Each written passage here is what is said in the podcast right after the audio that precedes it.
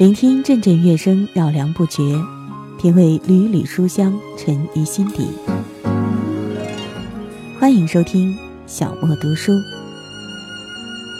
更多情况，敬请关注微信公众号“莫听莫想”或网易云音乐主播电台“小莫下划线四二三”。接下来，我们为您送上的一篇文章是来自著名学者于丹的。我和谁都不争。小莫读书正在播出。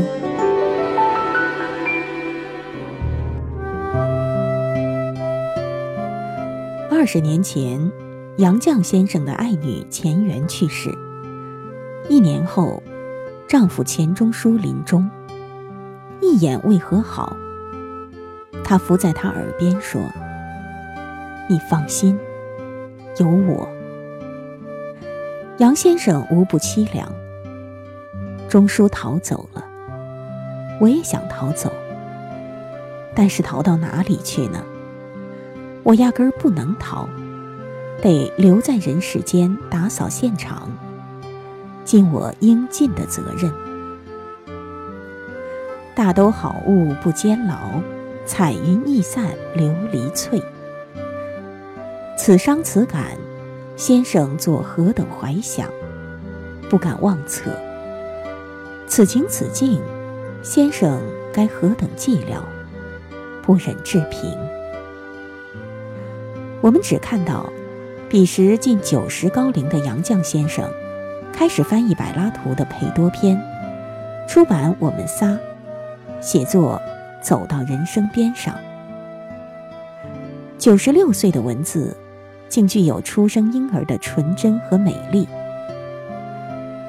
有物混成，先天地生，寂兮寥兮，独立而不改，周行而不殆，可以为天下母。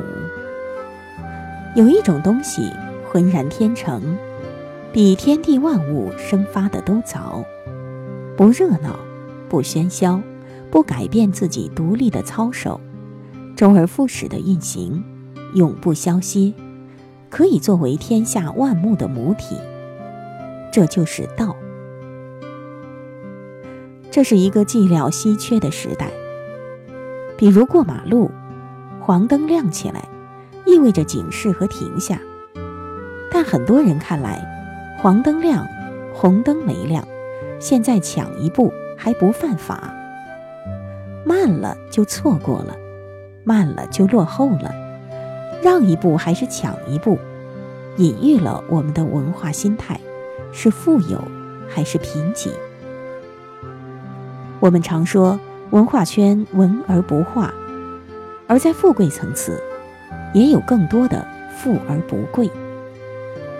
文是卷帙浩繁的经典，它具备让人信服的能力吗？没有话语。它只是泛黄的经卷，附在存款上的数字，它能让你的生命尊贵吗？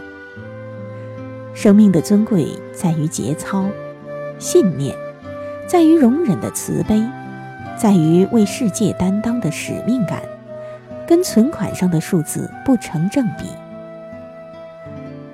人类的信息传播从最初的纸媒、广播，发展到电视。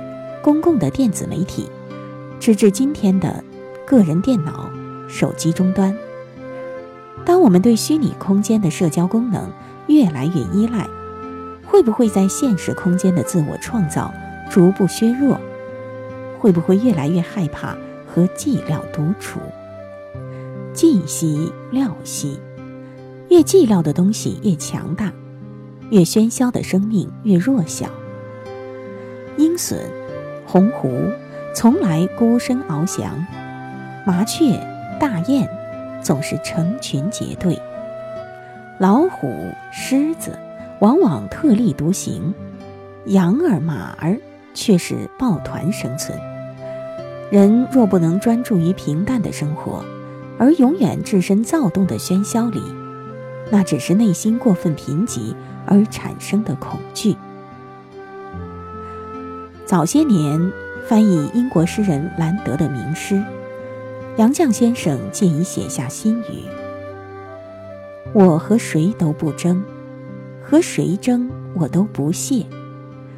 我爱大自然，其次就是艺术。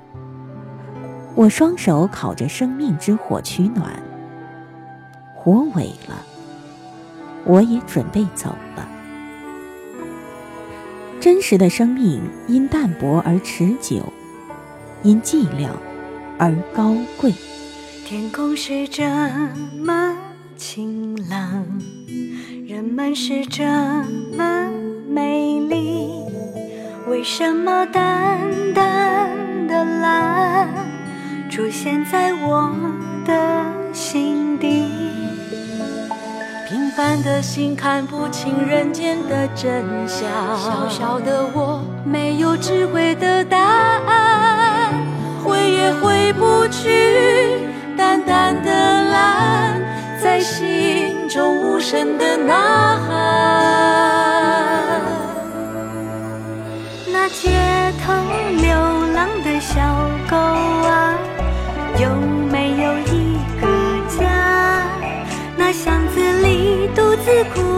的孩子啊，有没有人拥抱他？那街头流浪的小狗啊，有没有人带它回家？那黑暗角落里哭泣的孩子啊，有没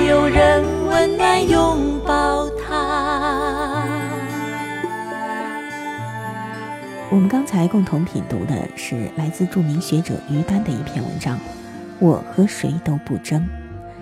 在这篇文章里。他提到了英国诗人兰德的一首诗，那是诗人在暮年时写过的一首《生与死》。杨绛先生翻译了这首诗，他自己也很喜欢，曾经作为晚年的散文选集《杨绛散文》卷首的题词。我和谁都不争，和谁争我都不屑。我爱大自然，其次就是艺术。我双手烤着生命之火取暖，火萎了，我也准备走了。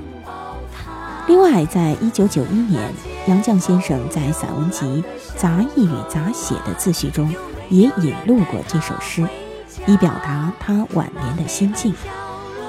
应该说，他很多次把这首诗作为自己作品集的卷首，是因为这首诗表达的是一种通达从容。积极乐观的人生态度和宁静淡泊、铅华洗尽的人生境界吧。其实说起来，现代作家、翻译家、未名社四杰之一的李继野先生，也曾经翻译过兰德的这首小诗。他的翻译版本是这样的：我不和人争，因为没有人值得我争斗。我爱自然，其次我爱艺术。我在生命的火前温暖我的双手。一旦生命的火消逝，我愿悄然尝试。这首诗曾经被收入到李继野的《忆诗集·妙忆曲》当中，同时呢，还曾经作为他散文集《温暖集》的题词。您看，其实《温暖集》这样的书名，也蕴含着兰德这首诗的象征意义。散文家徐鲁他曾经说过，希望更多人看到这几行诗，年轻人也应该读一读，它也许会使我们的人生变得更乐观、更从容、更美丽和纯洁一些。静以修身，俭以养德，非淡泊无以明志，非宁静无以致远。从古至今，其实这就是无数人的座右铭。讲的就是寂寞的力量。没有伟大是向来喧嚣的，也没有成功是一蹴而就的。只有甘于寂寞，学会与平淡相处，与平凡决裂，与信念抱手，与永恒的艺术、自然、真实握手，独立而不改，才能心中有天地，不为万物欺。各位听众朋友。您看，您从这样的诗和诸多的文章中，获得如此的感悟了吗？好，今天的小莫读书就是这样，感谢您的收听，我是小莫，下一次节目我们再会吧。